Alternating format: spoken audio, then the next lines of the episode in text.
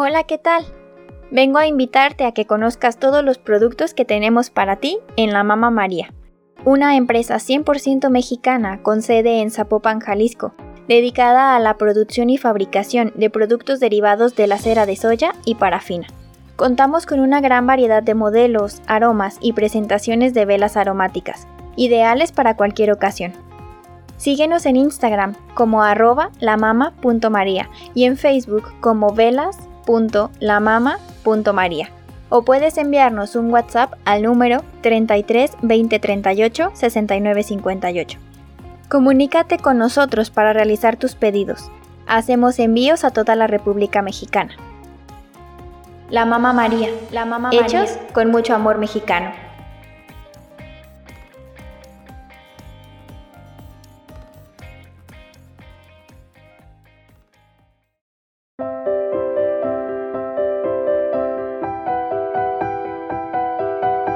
Esto es, esto es Lectores de Audios, Lectores de Audios por Monet Ponce.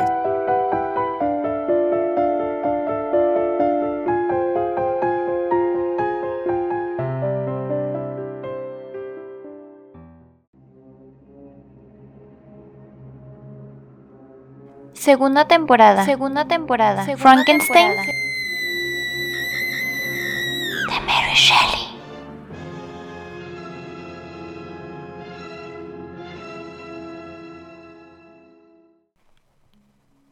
Capítulo 19 La primera etapa de nuestro viaje era a Londres, y en esa bella ciudad decidimos permanecer algunos meses.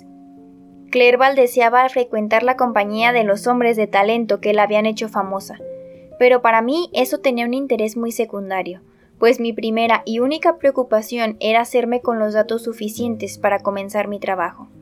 Así pues, me dispuse a hacer uso inmediato de las cartas de presentación que llevaba conmigo, dirigidas a los naturalistas más famosos del país. Si este viaje lo hubiera efectuado en mis primeros años de estudiante, me habría proporcionado un placer inenarrable, pero ahora pesaba sobre mi cabeza una horrible maldición, por lo que el único motivo de que me entrevistase con aquellos grandes sabios era el deseo de obtener la información que tanto precisaba y que tan solo ellos podían facilitarme. La simple relación con otras personas carecía de atractivo para mí, porque mi mente estaba llena de mil cosas distintas. Únicamente Henry me tranquilizaba y me alegraba, aunque la paz que yo vivía cuando estábamos juntos era tan engañosa como transitoria. Por el contrario, las alegres caras de las gentes desconocidas avivaban la amargura de mi situación. Entre yo y mis semejantes se alzaba una infranqueable muralla, salpicada con la sangre de William y de Justine, y cuando pensaba en los tristes acontecimientos protagonizados por estas dos personas, mi alma se llenaba de una angustia terrible. En Clerval veía la imagen de lo que yo mismo había sido antes de mi tragedia, es decir, un ser al que todo le parecía digno de interés y que deseaba ardientemente adquirir experiencia y sabiduría. El comportamiento de los ingleses, tan distinto del nuestro, era para él una fuente inagotable de instrucción y diversión. Fiel a un propósito concebido tiempo atrás, mi buen amigo tenía proyectado visitar la India, convencido de que el conocimiento que tenía de sus diversas lenguas, junto con los estudios que había realizado sobre sus distintas sociedades, le serían de mucha ayuda para colaborar el progreso de la colonización y el comercio europeos. El convencimiento de que solamente en Inglaterra podía haber satisfecho su sueño le tenía ocupado todo el día, y su único motivo de preocupación era mi constante estado de tristeza y pesar. Yo trataba de ocultarle cuanto podía mis sufrimientos, en un intento de que él pudiera disfrutar plenamente de los placeres naturales que nos ofrece la vida cuando entramos en una nueva faceta de la misma. Y firme en mi propósito, rehusaba acompañarle a muchos lugares, pretextando algún compromiso. Entretanto, había empezado a reunir los materiales que me eran precisos para mi trabajo, lo cual me proporcionaba nuevas torturas. Cada pensamiento dedicado a mi tarea, cada palabra pronunciada con relación a ella, me hacían temblar y conseguían que mi corazón latiese anormalmente. Habían transcurrido algunos meses de nuestra estancia en Londres, cuando un día recibimos una carta de un amigo escocés que tiempo atrás nos había visitado en Ginebra. Elogiaba las bellezas naturales de su país y nos preguntaba si ellas y sus palabras serían motivo suficiente para que prolongáramos nuestro viaje hacia el norte. hasta Perth, concretamente, donde él residía. Clerval se mostró entusiasmado con la invitación, y aunque para mí cualquier relación social resultase aborrecible, me dejé vencer por el deseo de contemplar otra vez los montes y los ríos, maravillas con las que la naturaleza adorna sus lugares favoritos. Habíamos llegado a Inglaterra a primeros de octubre, y estábamos ya en febrero. Así pues decidimos empezar nuestro viaje un mes más tarde. En lugar de seguir la ruta de Edimburgo, optamos por el camino que nos permitiera visitar Windsor, Oxford, Matlock y los lagos de Cumberland para llegar a nuestro destino a finales de julio. Así pues, preparé todos mis instrumentos químicos y los materiales que había ido obteniendo con objeto de acabar mi obra en cualquier olvidado rincón de Escocia. Dejamos Londres el 27 de marzo y pasamos unos pocos días en Windsor, paseando y admirando sus hermosos bosques. Aquel era un paisaje del todo nuevo para unos montañeses como nosotros, por lo que los robles, la abundancia de venados y los frondosos bosques constituyeron un espectáculo desconocido. Luego partimos hacia Oxford, donde con solo ver sus murallas revivió en nuestra imaginación el recuerdo de los importantes acontecimientos que habían tenido lugar allí un siglo y medio atrás. En esta ciudad fue donde Carlos I de Inglaterra reunió a sus tropas y donde encontró la única muestra de fidelidad para su causa, cuando todo el país le abandonaba con objeto de unirse al Parlamento y bajo la bandera de la libertad. La rememoración de aquel desgraciado monarca y de sus compañeros, el amable Falkland, el insolente Goring, la reina, su hijo, procuraban un interés a cada rincón de la villa. El espíritu de aquella época parecía no haberse borrado, y fue para nosotros motivo de sumo placer encontrar el rastro de cada una de sus andanzas. Pero aun cuando estos sentimientos no hubieran bastado a la imaginación, el aspecto de la ciudad en sí poseía la suficiente belleza como para ganar nuestra admiración. Así nos lo demostraron los antiguos y pintorescos edificios de la universidad, las hermosas calles y el delicioso curso del Isis, que corre por los prados y se extiende hasta un tranquilo lago, espejo de torres y veletas enmarcadas por los árboles centenarios que lo circundan. El goce que me produjo admirar aquel paisaje no disminuyó mi amargura, y ello tanto por causa del recuerdo del pasado como por el pensamiento del sombrío futuro que se abría a mis ojos. Había sido educado para disfrutar de una felicidad tranquila. Durante mi infancia y mi juventud nunca había tenido oportunidad de sentir descontento por nada, y si alguna vez el ennui, el aburrimiento, me había atrapado en sus redes, la simple contemplación de las bellezas naturales y el estudio de la excelente obra del hombre, junto con la flexibilidad de mi espíritu, lo alejaban de mí al instante. Sin embargo, ahora era como un árbol herido por un rayo de amargura, y me creía obligado a vivir para mostrar lo que muy pronto dejaría de ser. Es decir, un miserable ejemplo de humanidad derrotada, tan digno de compasión para los demás como intolerable para sí mismo. Pasamos varios días en Oxford, recorriendo sus rincones y tratando de identificarlos con las pasadas épocas de la historia de Inglaterra. A veces, todas estas exploraciones nuestras nos llevaban muy lejos de la ciudad. Visitamos la tumba del ilustre Hamden y el campo donde el patriota sacrificó su vida. Por un momento mi alma se vio libre de sus viles terrores al admirar las ideas de libertad y el desinteresado sacrificio de unas gentes, que aquellos lugares evocaban sin cesar. Por un momento rompí las cadenas que me ataban y pude contemplar con espíritu libre todo cuanto me rodeaba. Pero los grilletes de aquellas cadenas se habían clavado en mi carne, y pronto volví a caer, tembloroso y apesadumbrado en implacable pesimismo. Abandonamos Oxford con un sincero pesar y partimos para Matlock. El paisaje que rodea esta ciudad es parecido al de Suiza, aun cuando todo es a escala reducida y las verdes colinas no soportan el peso de las nevadas climas de los Alpes. Aun cuando todo es a escala reducida y las verdes colinas no soportan el peso de las nevadas cimas de los Alpes, que en mi país pueden verse siempre por detrás de los montes. Visitamos la gruta y el Museo de Historia Natural, donde las curiosidades están expuestas del mismo modo que en Servots y Chamonix. Este último nombre me hizo temblar al oírselo pronunciar a Henry, pues trajo a mi memoria la horrible escena con que el monstruo que allá había tenido lugar, y salí apresuradamente de Matlock. Proseguimos nuestro viaje hasta Derby, siempre siguiendo la ruta hacia el norte, y de allí llegamos a Cumberland y Westmoreland, donde pasamos un par de meses como si nos halláramos entre las montañas de Suiza. Me complacía contemplar las pequeñas manchas de nieve en lo alto de los montes, los abundantes lagos y la violencia de los torrentes pedregosos, tan familiares para mí. Allí entablamos algunas relaciones que casi consiguieron devolverme una poca felicidad y que encantaron a Clerval, más predispuesto a esas cosas que yo. Su talento se ponía de manifiesto cuando estaba en contacto con hombres de genio, demostrando así que su valía era muy superior cuando no tenía que contrastarla con los seres inferiores a él. Sería capaz de pasarme aquí toda la vida, me dijo. Entre estas montañas casi no echo de menos Suiza y el Rin. No obstante, se daba perfecta cuenta de que la vida del viaje no implica también sinsabores. Su propósito le obliga a marchar, y cuando el cansancio le hace detenerse en algún lugar a la hora de abandonarlo, no puede hacerlo sin pena. El afán de nuevas cosas que traen su atención y que ha de abandonar cuando encuentra otras novedades le atormenta.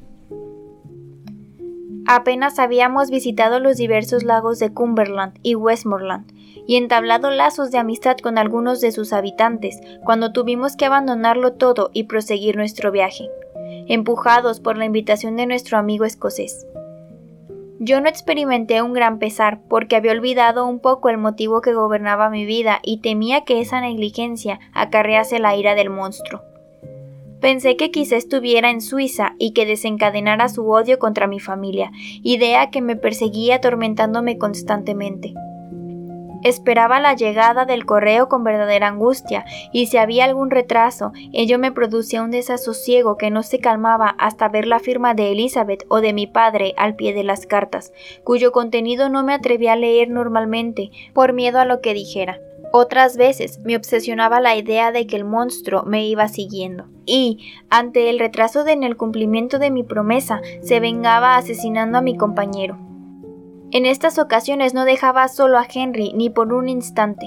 Le seguía como si fuese su sombra y acudía con él a todos los sitios con el propósito de defenderle de las iras del ser monstruoso y destructor.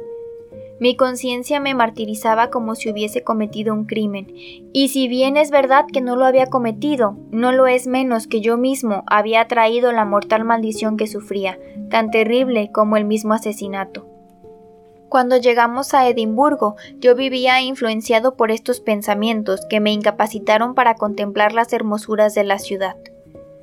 A Clerval pareció gustarle menos que Oxford, aunque la belleza y regularidad de la parte nueva de la ciudad, el romántico castillo y los alrededores formados por los más bellos parajes del mundo, como la silla de Arturo, la fuente de San Bernardo y las montañas de Pentland, le compensaron de la antigüedad de Oxford y le llenaron de alegre admiración.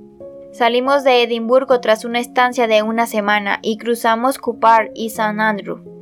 Luego, bordeando la orilla del Tay, llegamos por fin a Perth, donde nuestro amigo nos estaba aguardando.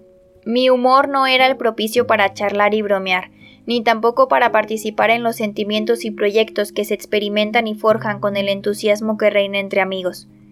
Lógicamente, pues, le dije a Clerval que deseaba efectuar la gira por Escocia completamente solo.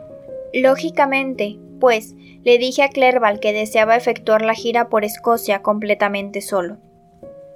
Disfruta cuanto puedas, dije, y que sea aquí donde volvamos a reunirnos después de nuestra separación, que puede durar dos meses aproximadamente. No trates de averiguar dónde estoy, por favor. Déjame disfrutar de la solitaria paz por algún tiempo. Cuando regrese, me encontrarás más optimista y más dispuesto a compartir tus goces. Henry intentó disuadirme de todos los medios, pero al ver mi empeño por llevar aquel deseo adelante, dejó de insistir. Me rogó tan solo que le escribiese con frecuencia. Sabes que preferiría acompañarte en tu solitario vagabundeo, me explicó, y dejar a estos escoceses a quienes apenas conozco. Date prisa, querido amigo, y vuelve pronto para que tu compañía pueda llenar el vacío que produce el estar lejos de nuestro país. Tan pronto me hube separado de mi amigo, busqué un lugar adecuado donde poder terminar mi trabajo en completa soledad. Estaba seguro de que el monstruo habría venido tras de mí y que se presentaría pronto para hacerse cargo de su compañera. Con este convencimiento recorrí las tierras altas de Escocia y escogí uno de los islotes de las Orkneys como escenario de mi labor. El lugar estaba perfectamente de acuerdo con mis proyectos, pues no era mucho más que una roca cuyos flancos soportaban constantemente el batir de las olas. El suelo de la isla era yermo casi por completo, y apenas daba pasto para cuatro miserables vacas, además de una poca cantidad de avena para sus habitantes. Cinco míseras personas cuyos secos miembros eran testimonio palpable de su escasa participación en los bienes terrenales. Las verduras y el pan, así como el agua potable, eran lujos que debían traerse de tierra firme a cinco millas de distancia. En toda la isla había tan solo tres chozas, una de las cuales fue la que alquilé porque estaba vacía al llegar yo allí. Constaba de dos habitaciones en las que la extrema miseria había dejado huellas indelebles. El tejado estaba hundido, las paredes no habían sido encaladas nunca y la puerta colgaba fuera de sus goznes. Ordené todo lo necesario para que la repararan y después de comprar algunos muebles me instalé en ella. Si los vecinos no hubiesen estado indiferentes a todo por causa de su miseria, hubieran considerado mi llegada allí con sorpresa. Pero no fue así, y gracias a ello pude vivir entre aquellas gentes sin temor a sentirme vigilado. Incluso recibieron sin ninguna muestra de agradecimiento las ropas y la comida que mandé distribuir cuánto debilita el sufrimiento la capacidad de sentir. Aislado en aquel refugio, consagraba las mañanas al trabajo y por las tardes, si el tiempo lo permitía, me dedicaba a pasear por la pedregosa playa, escuchando el murmullo de las olas. Aquella era una escena monótona, pero que ofrecía constantes y pequeñas variaciones. Pensaba a menudo en Suiza, tan distinta de aquel lugar deprimente, y recordaba sus montes, sus viñedos, el reflejo del sol en las aguas de sus lagos suavemente agitadas por el viento. O al menos así me lo parecía ahora, cuando veía la violenta brusquedad con que las gigantescas olas del océano chocaban contra los riscos. Así transcurrieron bastantes días, pero los progresos que hacía en mi laboratorio convertían mi trabajo en algo cada vez más repugnante y difícil de proseguir. El entusiasmo que otrora me permitió llevar adelante mis primeras experiencias había desaparecido, y ahora veía con exactitud lo espantoso de mi ocupación. Entonces me animaba a un propósito exaltado, y mis ojos se negaban a ver el horror de los detalles. Ahora, en cambio, tenía que desarrollar mi tarea fríamente, sin ningún entusiasmo, y me veía incapaz de dominar el asco que me producían mis manos al manejar lo necesario para cumplirla.